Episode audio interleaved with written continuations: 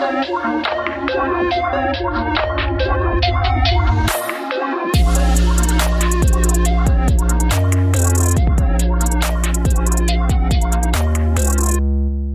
und herzlich willkommen zu Schwarz auf Gelb Menschenrechte auf der gelben Couch, eurem Amnesty International Podcast. Mein Name ist Anna. Und ich bin Hanna. Anna, hast du die Oscars mitverfolgt?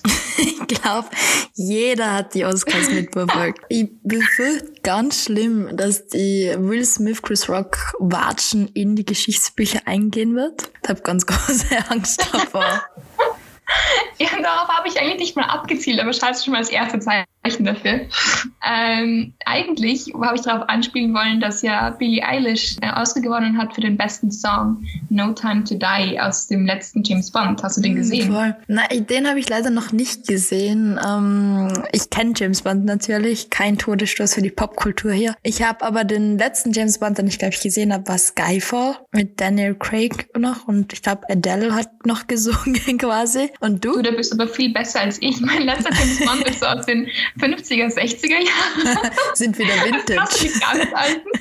Ich weiß nicht, ich finde es halt voll cool auf der Leinwand, aber stell dir vor, du müsstest im echten Leben kein regelmäßig ein Auto auf versteckte Bomben absuchen oder stell dir vor, du müsstest jeden Tag eine andere Route zur Arbeit nehmen, um das Risiko auf einen Anschlag zu minimieren. Und traurigerweise ist das viele Menschen heutzutage immer noch eine ja, sehr traurige Realität und nicht nur Stunt-Szenen in einem Actionfilm. Besonders möchte ich da erwähnen den somalischen Journalisten, ich hoffe, ich spreche seinen Namen richtig aus, Abdiazid Mohamud Gulet. Äh, eigentlich muss man von ihm in Vergangenheitsform sprechen, denn er wurde nach nach jahrelanger Verfolgung von militanten Gruppen schließlich im November letzten Jahres durch ein Selbstmordattentat getötet. Und leider sind solche Morde, Kreuzfeuer, Attentate und andere gefährliche Aufträge im Bereich Journalismus eine tägliche Bedrohung, die Journalistinnen und Journalisten bei ihrer Ausübung der Arbeit ausgesetzt sind. Was sind unabhängige und pluralistische Medien, die auf Informations- und Meinungsfreiheit beruhen, ein Kernelement jeder funktionierender Demokratie. Ich weiß, das sagt man immer so daher, aber es stimmt einfach wirklich wirklich. Also die Medienfreiheit ist in der Tat wirklich eine wesentliche Voraussetzung für den Schutz aller anderen Menschenrechte. Fälle von Folter, Diskriminierung, Korruption, Machtmissbrauch, you name it, sind in vielen Fällen durch die Arbeit investigativer Journalistinnen und Journalisten ans Licht gekommen. Das Bekanntwerden von Fakten ist oft der erste wichtige Schritt, um Menschenrechtsverletzungen zu beheben und Regierungen zur Rechenschaft zu ziehen. Aber bevor wir in eine tiefere Diskussion eintauchen, ein kleiner geschichtlicher Rückblick unseres heutigen Themas internationaler Presse Pressefreiheit. Wenn man so möchte, Pressefreiheit seinen Ursprung im antiken Griechenland. Schon die alten Athener, und hier muss man leider in der männlichen Form sprechen, entwickeln im 6. Jahrhundert vor Christus die erste Demokratie der Welt. Das Recht auf Isogoria oder Gleichheit der Rede, einschließlich des Rechts, sich an die Versammlung zu wenden, ist ein Eckpfeiler der athenischen Demokratie. Die Römer hingegen hatten da etwas anderen Ansatz oder eigentlich gar keinen Ansatz. Ich glaube, jeder, der schon mal ein Lateinbuch aufgeschlagen hat, kennt das Bild der Great Persecution oder die große Verfolgung, wo sie einfach jeder, der auch nur ansatzweise einer anderen Meinung war, in eine Arena geworfen haben und von Löwen verfolgt haben lassen. Also ich glaube, es gibt kaum Völker, die unterschiedlichere Ansätze zu diesem Thema gehabt haben zu der Zeit. In Europa zumindest wird es die nächsten Jahrhunderte nicht wirklich besser, I hate to break it to you, äh, mit Inquisitionen, Hexenverfolgungen etc. Ähm, bis dato aber immerhin nur inoffiziell, ob das besser ist, darüber lässt sich streiten. Äh, die erste offizielle Zensur aber entstand durch den Erzbischof von Mainz und die katholische Kirche. Ein revolutionäres Ereignis in der Entstehung von Pressefreiheit jedoch war dann die Gründung der Niederlande, die in ihrer Konstitution de facto erstmals Freedom of Conscious und consequently auch Freedom of Speech erwähnen. Doch abgesehen davon hatte die katholische Kirche mit ihrer Zensur alle öffentlichen Meinungsäußerungen immer noch fest im Griff. Dazu kann man das Schicksal von Galileo Galilei mal nachgoogeln. Ähm, auch overseas und in den ersten Kolonien waren sie immer noch stark, hatten sie alles im Griff. Schweden war dann das erste Land tatsächlich, das den Staaten seiner Rolle als Zensur ein wenig eingeschränkt hat. Nämlich haben die am 2. Dezember 1766 ein Gesetz verabschiedet, das heute als das weltweit erste Gesetz zur Förderung der Presse- und Informationsfreiheit gilt, nämlich das Pressefreiheitsgesetz. Also der Name erklärt sich eigentlich von selbst. Aber in diesem Gesetz wurde der Grundsatz festgeschrieben, der seither zu einem Eckpfeiler von Demokratien in der ganzen Welt geworden ist, nämlich, dass jeder einzelne Bürger und jede einzelne Bürgerin eines Staates in der Lage sein sollte, Informationen ohne Angst vor Repressalien zu äußern und zu verbreiten. 25 Jahre später hat dann auch die USA diesen Ansatz aufgepickt quasi, indem die Founding Fathers von Amerika in dem ersten Amendment der Konstitution festgehalten haben, dass Congress shall make no law abriding the freedom of speech or the press. Es hat zwar etwas länger gedauert, aber schließlich haben die meisten Länder diese Bewegung aufgegriffen. Auch in Österreich ist Pressefreiheit als fundamentales Recht der Bevölkerung verankert. Mit der Gründung der ersten Republik im Jahr 1918 wurde die Pressefreiheit eingeführt, bis zum Jahr 1945, aber teilweise wieder eingeschränkt natürlich. Seit 1945 1940 etablierte sich die Pressefreiheit in Österreich jedoch wieder. Dazu aber mehr in der zweiten Folge dieser Doppelfolge. Heutzutage wird die Pressefreiheit als wesentlich für die Erhaltung gesunder Demokratien angesehen. Journalistinnen und Journalisten wird die Rolle der Wächterinnen und Wächter über rechtswidriges Verhalten zugeschrieben und werden in diesen Rollen von mehreren nationalen und internationalen Rechtsinstrumenten geschützt. Zum Beispiel ist die Presse- und Meinungsfreiheit mehrfach in der Allgemeinen Erklärung der Menschenrechte oder Universal Declaration of Human Rights im Internationalen Pakt über bürgerliche und politische Rechte, dem ICCPR, und im Internationalen Pakt über wirtschaftlich, soziale und kulturelle Rechte, auf Englisch ICECCR, ähm, und schließlich auch im Afrikanischen Charter der Menschenrechte erwähnt und verankert. Äh, so wichtig diese internationale Anerkennung auch ist, sie ist nicht immer in der Lage oder alleine ausreichend, um Journalistinnen oder zivile Personen in ihrer Arbeit oder auch einfach nur Meinungsäußerungen zu schützen. Das zeigt vor allem die jüngste Erhebung des RSF, des Reports Without Borders, laut dem Journalismus in fast drei Viertel aller Länder ernsthaft bedroht ist. Eigentlich nur zwölf Länder haben ein respektables Umfeld für die Pressefreiheit und das ist die niedrigste Zahl seit 2013. Das kann man vor allem sehen in der Grafik, die wir euch in den Show Notes verlinken. Die veranschaulicht das ganz gut. Weißt du noch, wo wir gedacht haben, 2020 it can't get any worse? Tja. früh gefreut. Love the Generell pain. ist in dieser Folge nicht sonderlich viel Platz für Optimismus, nur so als Vorwarnung. love the pain away. Nein, okay. Nein. Grund für diese, Grund für diese dramatische Entwicklung sind aber vor allem autokratische Regime, wie etwa Belarus, Myanmar, China, Russland oder die Philippinen. In den letzten Jahren hat sich die Lage der Pressefreiheit auch besonders in Asien dramatisch verändert. Länder wie Bangladesch, Laos und Kambodscha haben Gesetze erlassen, die es illegal machen, die Regierung online zu kritisieren oder generell irgendwas etwas zu veröffentlichen, das als abweichende Meinung angesehen werden könnte. Aber auch in manchen westeuropäischen Ländern, allen voran natürlich Ungarn unter Viktor Orban, ist eine solche Entwicklung leider zu beobachten. Ja, und die Covid-19-Pandemie hat diese Entwicklung auch nicht sonderlich entgegengesteuert. Also vermehrt wurde nationales Interesse an erste Stelle gestellt und Kritik an Regierungen oder Regierungsmaßnahmen wurde teils auch einfach aus gesellschaftlichem Druck immer schwieriger. Aber vor allem unter Berufung auf nationale Sicherheit und zum Stopp der Verbreitung von Fake News konnten autokratische Führerinnen und Führer die Presse quasi mundtot machen. Sie konnten auch Covid-Sperren einsetzen, um abweichende Meinungen zu unterdrücken und Proteste zu unterbinden. Besonders im Zusammenhang mit polarisierenden Themen werden Journalistinnen und Journalisten auch immer öfter Opfer von Online-Harassment, das vor allem darauf abzielen soll, ihren Ruf zu schädigen und oder sie an der Veröffentlichung ihres jüngsten Artikels oder Reports zu hindern. Aber um diese vielseitigen Gefahren, die den Journalismus auf einer internationalen Ebene beschäftigen, genauer zu verstehen, habe ich mit Barbara Trianfi gesprochen, der Executive Director des International Press Institute Austria. And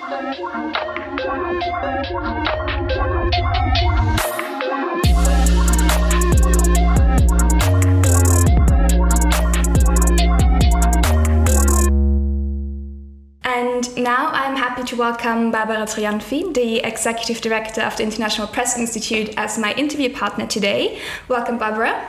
Thank you very much. Thank you for taking the time. Um, would you like to briefly introduce yourself and your work here at the International Press Institute?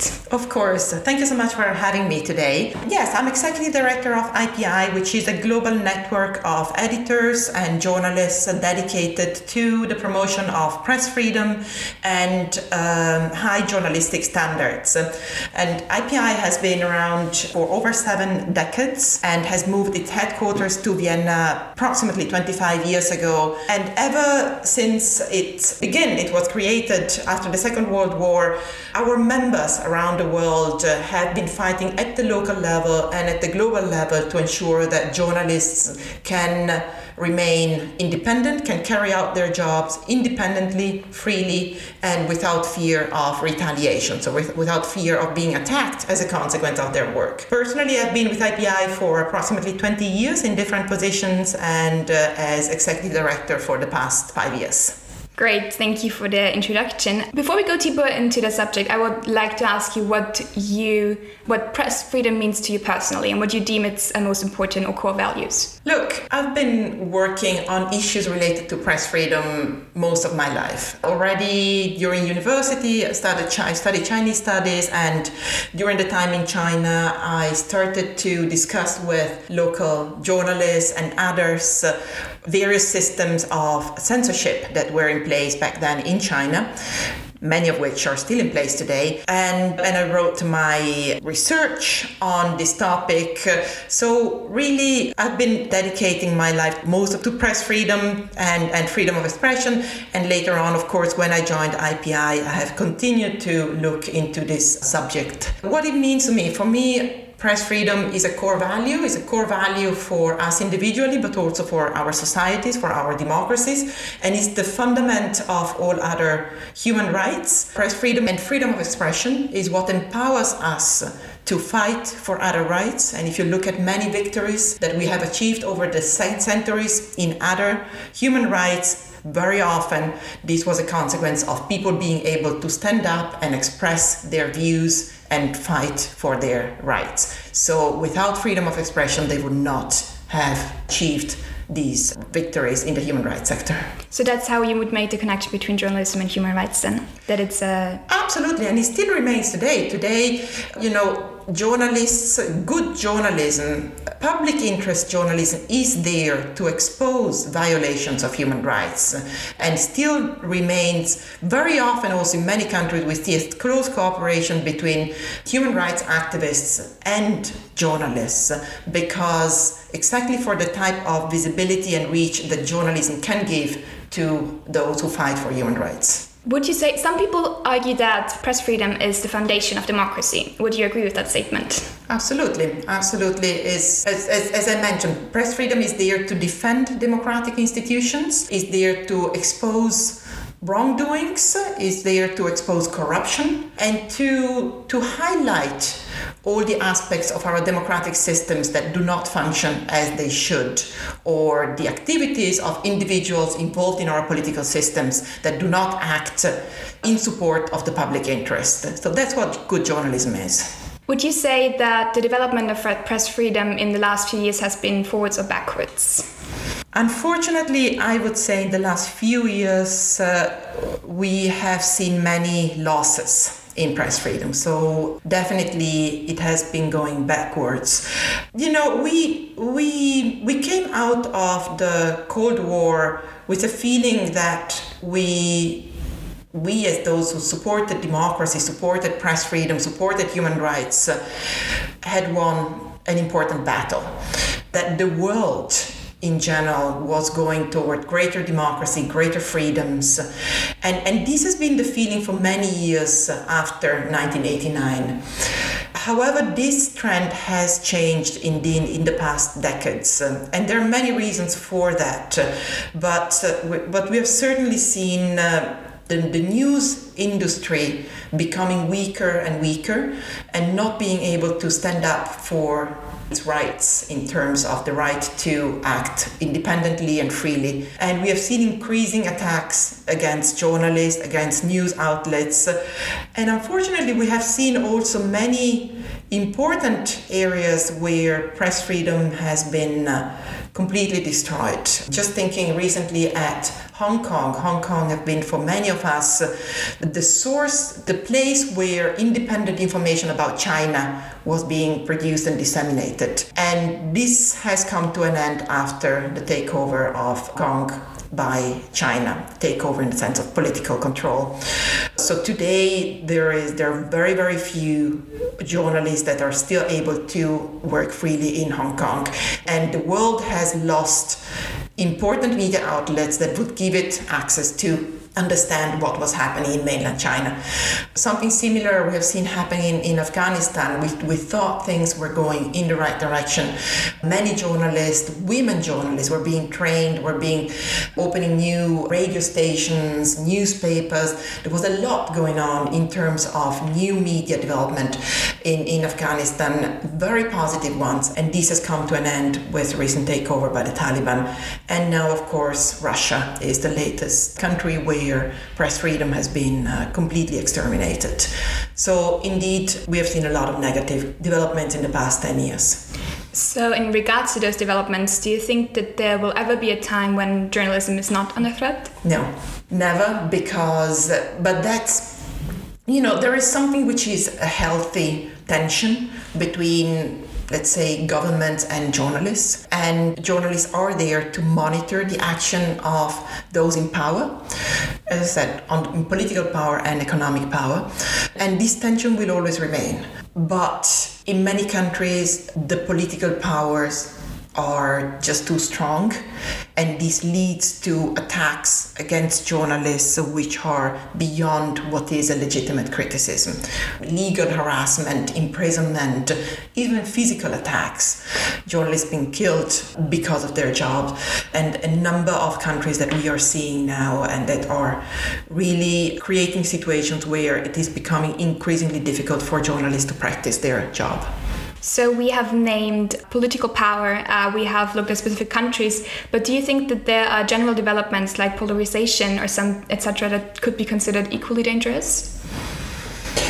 There are indeed general developments that we have seen in the media sector over the past years.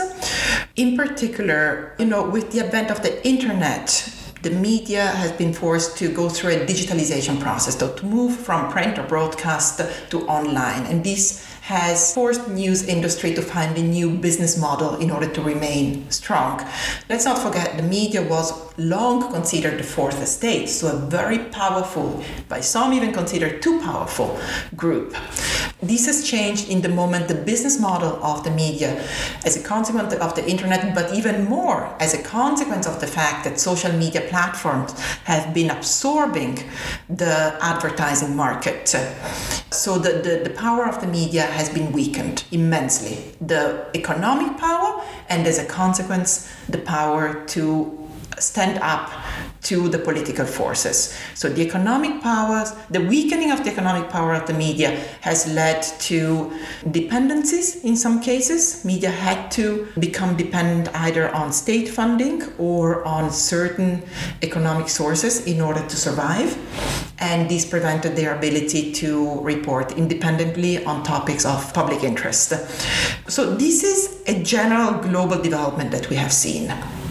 And then we have seen again, again at the global level, governments in particular taking advantage of this weakness of the news sector to impose their political agenda, to impose, to, to take control of the media message through various means. And as I said, some in, in some countries, actually around Austria, we also see very much a phenomenon called media capture. Media capture means when uh, business elites, which are very close to the government, take control of the media sector. We've seen this happening in Hungary typically, partially in Poland, and we have seen elements of media capture also in countries like Turkey, but even India, even colleagues in South Africa have been complaining about these type of, of mechanisms. So economic pressure by companies which are close to a government, a government which is fundamentally undemocratic. And at the same time, even the laws, laws have been used against journalism. So legal harassment is a major problem. And we have increasingly seen a, phenom- a phenomenon that is called, generally called SLAPP. SLAPP stands for Strategic Lawsuits Against Public participation.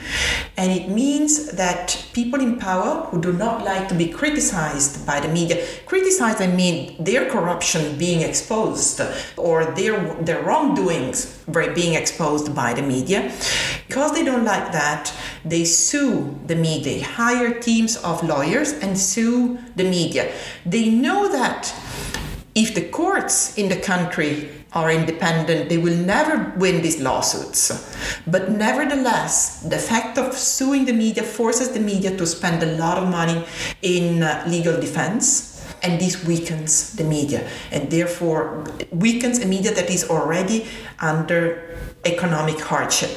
So, in turn, this leads to self censorship the media, the journalists will be very careful about exposing the wrongdoings of certain people because they fear these lawsuits. So these are the type of trends that we have seen globally. And then of course there are specific ones to different countries that are more but they, they go along these lines. And sorry, and one last thing, of course, we still see today physical attacks. We still see countries where journalists are attacked, are killed, and there is no, and, and perpetrators are not brought to justice. So there is complete impunity. I'm thinking of Mexico, Pakistan, the Philippines, but even here in Europe, of course, we can we can think about the murder of Daphne Caruana Galizia in uh, Malta, or of Jan Kuciak in Slovakia. These are in many cases, in the case of Daphne, the perpetrators are still at large. You mentioned the concept of SLAPP lawsuits uh, in countries like Hungary, for example, but do you think it's going to become a general trend even for European countries that deem themselves safe of those processes? I hope not. But indeed, there are many European, strong European democracies, Western European democracies that are already experiencing SLAPP. For example, colleagues in Italy have been complaining about legal harassment along the line of these strategic lawsuits. Colleague in, in Spain has been the same, and in, and in other countries. So there are elements of these also in Western European countries. It's also a question of, as I said, it's a question of the justice system that we have. So how much much can court support independent journalism, but it's also a question of other institutions that sometimes exist in certain countries, typically in Western Europe, in North America, that support journalism. So in Western European countries, you would find institutions that provide legal support to news media pro bono, so for free. And these, in particular, in the case of, of, of SLAPPs or, or lawsuits which are against democratic standards. So in, in, in this case, there are in this country there are institutions that support independent journalists. They do not always work, and certainly we need to be very careful about, even in Austria, about the fact that independent journalism can be weakened very easily. Uh, especially since the beginning of the pandemic, huge uh, journalist agency, newspaper agencies have been accused of continuously reflecting government statements. What is your opinion on this? And do you think that objective journalism is an endangered species mm-hmm. currently? Well, uh, look, the journalists have been accused of all sorts of things during the pandemic in particular. We have seen indeed uh, journalists being accused of sticking too closely to the government line, but we have also seen journalists being criticized for criticizing government actions during a period of crisis. For example, many countries, even in Europe, in, in parts of Europe indeed, have passed so called anti fake news laws during the pandemic. These anti fake news laws were never used to fight information that is not accurate, but were always used to fight information that does not reflect the government position. And I'm thinking about, you know, certainly Russia, but also um, this has been the case in Bulgaria, for example, Hungary again.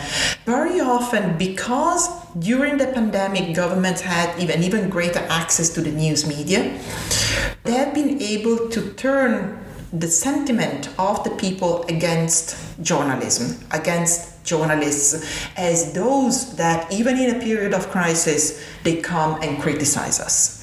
They spread negative news, negative feelings, or whatever. They act against the, the public interest. These have all been accusations that have been that we have seen against journalists that have been critical of governments. And similarly, they, as you said, they have been accused of being of sticking too much to the government line. It has been a difficult time also for journalists during the pandemic. At the beginning, right at the beginning, journalists, for example, they were prevented from participating in. Um, press conferences, so they did not have access, supposedly because of social distancing. But however, they did not have the possibility to uh, ask questions to the government or to whoever was giving a press conference. In very in many cases, they were prevented from going to hospitals and actually talking to doctors, understanding what's going on within the hospitals. They were even prevented from in countries where they had very strict lockdowns, so people had to stay home. Journalists did not have exceptions of the lockdown, so they were forced to stay home and report from home, which, as we know, is does not work access to information laws, for example, these are laws that give everybody the possibility to request information that are uh, in the public interest, to go to ministries, go to public institutions and ask for information. Journalists use these laws very much to understand, for for example, expenditures in the public budget, how much have we spent in testing, in vaccines, all of that. In many cases, access to information laws were suspended because of the pandemic. So journalists did not have access to these type of information. So we need to understand that it was very difficult for journalists to also report during the pandemic, but nevertheless, I, I think that they did a fantastic job. And as I said, there will always be people accusing them of the one or the other problems, but that's okay as long as this does not turn into attacks which has been the case in the pandemic. And even during demonstrations in the course of the pandemic demonstration protesting various uh, measures put in place by government to counter the, the, the virus journalists who were covering the demonstrations were targeted were attacked as, as and, and targeted because they were journalists. So this effort by governments to present journalists as you know, the enemies of the people did work in many cases and did turn the people against journalists and legitimize even physical attacks. What are some options that those endangered journalists have done when they're confronted with violence as well as public just judgment from government side and uh, the society in general? I think it's very complicated, it, and it also depends very much on the country in which they operate. Know, as I said, there are countries where or, or, parts of the world where working as a journalist is just immensely dangerous. Working as a journalist in parts of Mexico is is is one of the most dangerous profession you can have. No matter what you cover, no matter what you write, what you publish, you will always have the one drug cartel or the other drug cartel or the one criminal against you. And it's just too easy to attack and kill journalists. In Austria, or, or certainly in, in countries which are which do not have this level of violence. Uh, what can journalists do? Well, I think that they, they need to expose these attacks. There is always the idea that journalists do not cover themselves. Journalists never that they, they are always very very careful about talking about themselves but I, an IPI has been however encouraging news media to also cover and expose attacks against journalists because these are meant as attacks against a key democratic, a, a, key pillar of our democracies, which is the independent news media.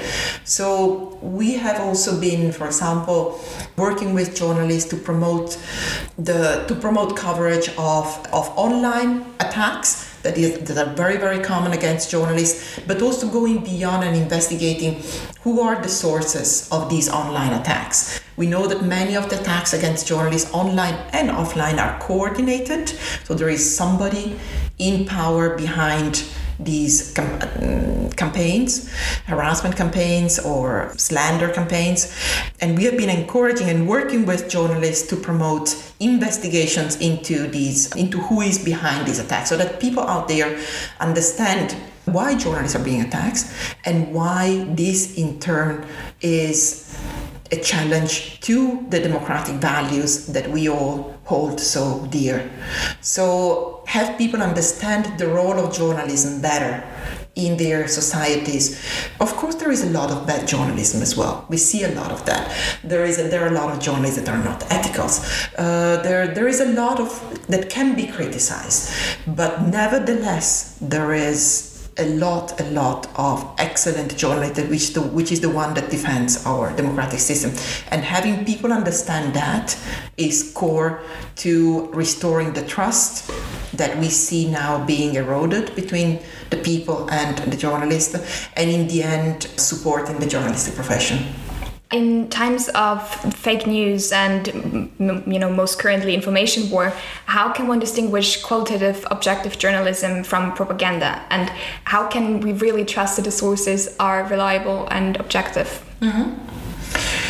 Um, well, Journalism is, first of all, journalism is based on very clear criteria. Not everything, not every information that is being put out there is journalism. Journalism is a profession and which is based on codes of ethics, based on accuracy, on fairness, on the ability to separate facts from opinions, the ability to acknowledge and limit biases and all of that. This is journalism, and journalism is basically mostly has to be in the public interest. As a journalist, you don't serve the interest of a public company, of a government, of a political party. You serve excu- exclusively the public interest, and in the end, this will also be your defense because mistakes do happen and they're normal especially if you work as a journalist very often you're forced to to put out news very fast so mistakes can happen but in the moment you can prove that you have pursued a public interest the court if it is a court operating in a democratic, an independent court operating in a, in a democratic environment.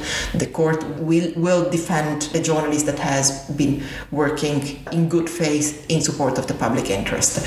Well, and you know, we can build media literacy education programs and all of that to help people recognize what is good journalism and, and what is not. Very often it's very easy to, to see it. There are some keywords that, that are being used by those that, that want to make propaganda rather than journalism for those who have an experience working with who, those who are so-called media literate it's fairly easy to recognize propaganda from journalism. Indeed, the big majority of the population may not be so knowledgeable, so in that you need much more media education, media literacy education.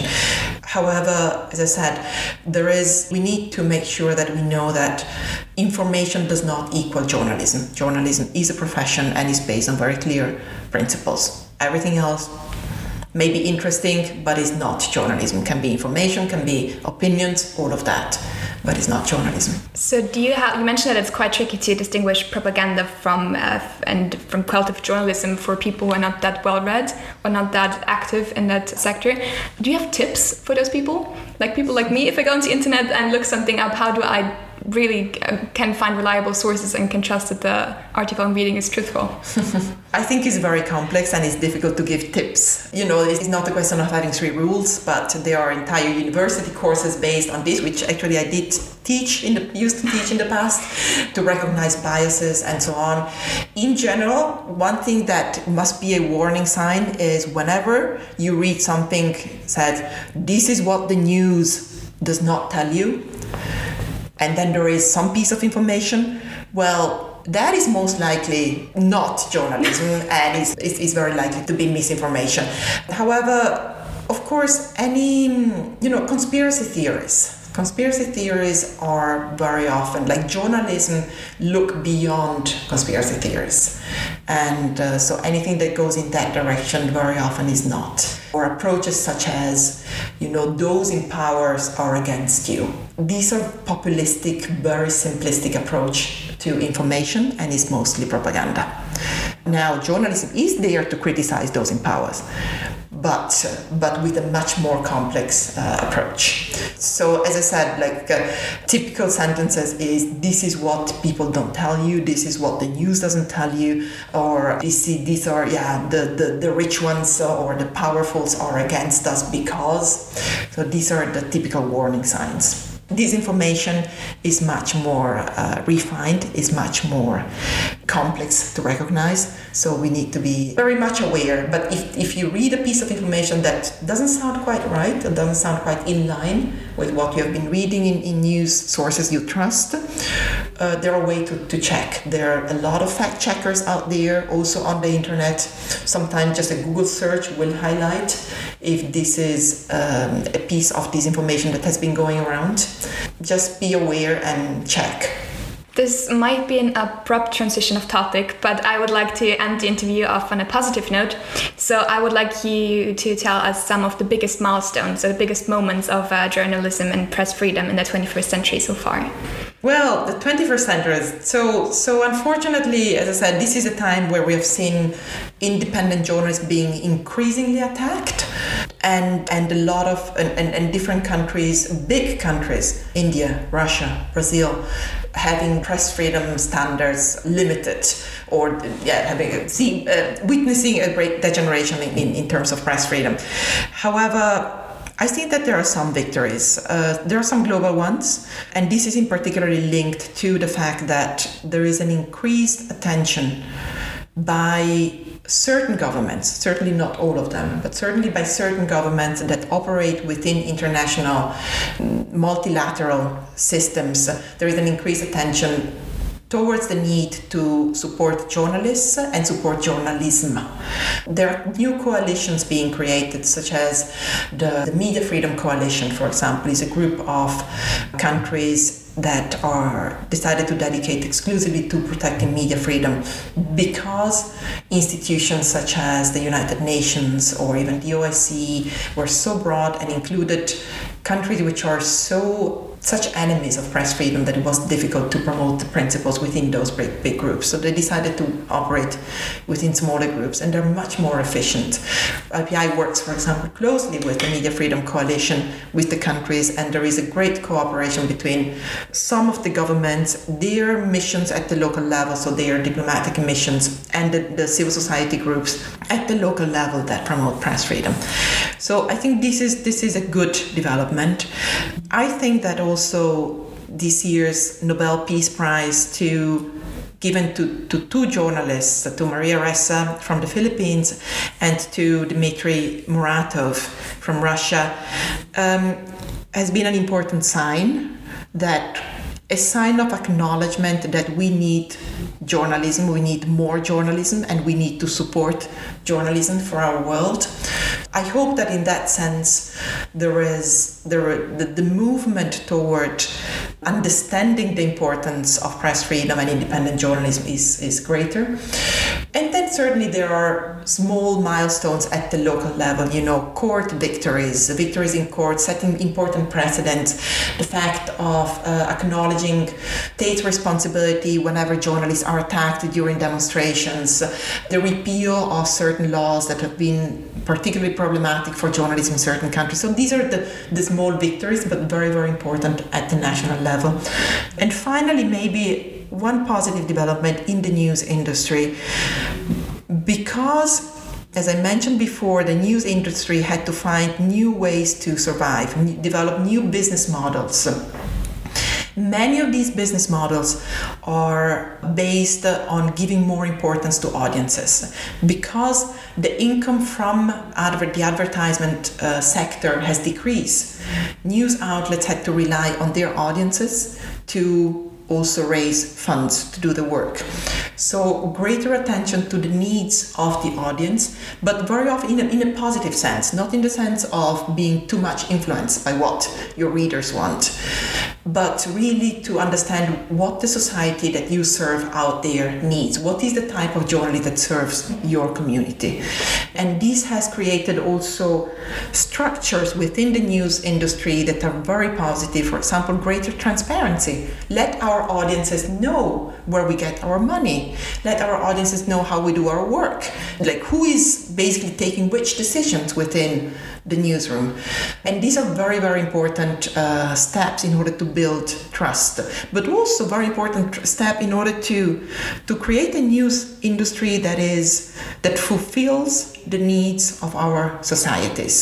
So in that sense, I am even if we are looking at the very deep crisis for journalism and a very deep crisis for the media industry, I do see a lot of, you know, there is there is a silver lining to this crisis, and there are a lot of positive elements coming out of it. And this is what IPI has been pushing and working with, with our members. Let's go in that direction. Let's let's make sure that journalism emerges from this crisis even stronger, but better, mostly better, better for the societies we serve.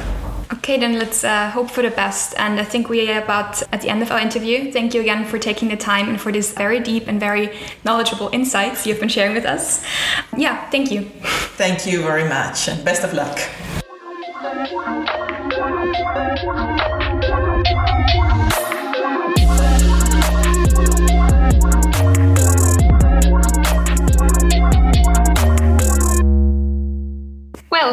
Anna, ähm, das nenne ich einmal Grundverfahrt. Uff. Ich wünschte, wir könnten das, die heutige Folge auf einer positiveren Note beenden. Scheint bei diesem Thema gar nicht so einfach zu sein. Tja, hm.